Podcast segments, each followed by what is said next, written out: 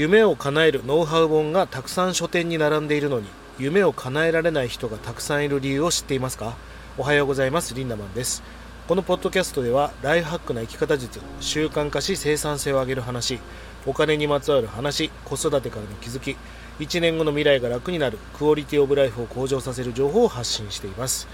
えー、今僕はですね、えー、ハイエースを1ヶ月かけて西日本ぐるっと回るという旅に出ておりまして、え、今日も車内からお届けしております、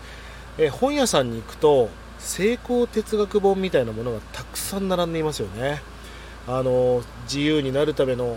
考え方とかね、えそのフリーランスになってお金を稼ぐ方法とかそもそも自己啓発とかね。そういった本ってたくさんあるじゃないですか。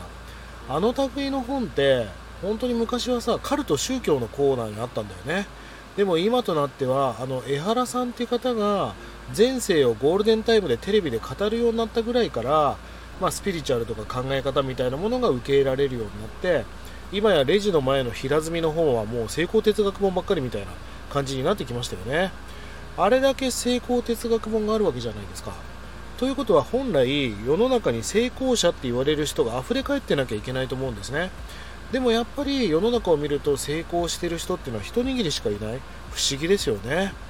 あの、これはなぜかって話を今日したいんですで今日あのある女性の方からね、えー、今年の1月3日にもらったメッセージを見ていてちょっとふと思ったんですけど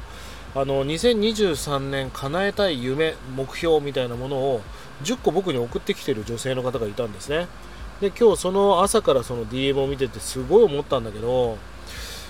この子1個もかなってねえなっていう。しかも今もうほとんどこれをやりたいって気持ちすらないなっていうのが分かったんですよね。不思議ですよね。自分がやりたいと思って立てた目標をうんなんかもう忘れちゃってるわけですよ。なんか夢を叶える方法っていうのは思ったことを口に出したことそしてやってることを一致させるだけだと思うんですよね。うん、思った自分でやりたいと思ったわけじゃないですか。でそれをその通りやればならなかったとしても近づいていくと思いませんか？だけど何も変わってないっていうのは何かっていうと、まあ、これある種の病気みたいなもんじゃないですか。痩せたいって思ってるのに食べてしまうみたいな現象が起きてるわけですよね。これはなぜかってことなんです、えー、僕はね、えー、コンサルタントって仕事を経まして、まあ、今オンラインサロンの運営とか、まあ、そのコンサルティングとかいろんなお仕事をやっていますがたくさんの人に僕触れ合う機会が普通の人のもう10倍20倍はあったと思うんですね。いろんな成功事例も見てきたし何も変わらないという事例もたくさん見てきました。夢がこれだけね叶える本がたくさん売っているのになぜ夢を叶える人が少ないのか。これはもうね理由はねめちゃくちゃシンプルで簡単なとこにあるんです。なのでこれを皆さんしっかりやっていけばあなたは夢を叶えることもできるし何も変わらない選択だってできるってことなんです。さあ皆さんそれは何だと思いますか？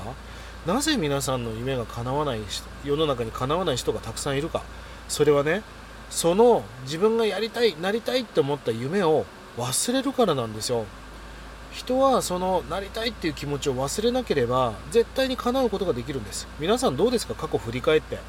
例えば俺もさその20万ぐらいするチャリンコ欲しいな欲しいな欲しいなと思ったらやっぱり買ってたし30万ぐらいするコートを買ったこともありますがそれも欲しいな欲しいなと思ってたらどうにかして買ったんですよね。そうやって本当に欲しいもの本当になりたいものってできるかできないか以前に絶対忘れないっていうなんか執着のような思いが強い思いがありませんでしたか？そうですよね。痩せたい時はもう痩せたい痩せたい痩せたい。もうそれが頭の中を巡ってたわけですよ。この夢さえ忘れなければあなたは夢を叶えることができるっていうことを根本的なシンプルな理由を皆さんねもう一回忘れないでほしいんです。あの iPhone とかスマートフォンにはリマインド機能っていうのがありますよね。リマインド機能っていうのは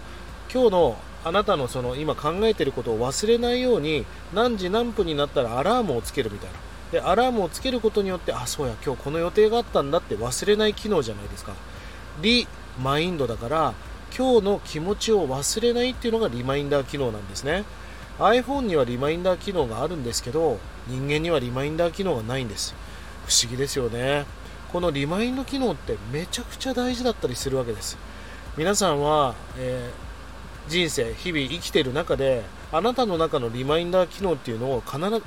ずねそれをオンにしておかなきゃいけない？オンにしていますか？うん、これをオンにして忘れなければもう本当にその夢に近づいていくことができるってことなんです、まあ、僕はよくねセミナーなんかを主催しているとやっぱり燃えて帰る子がいるわけですよ。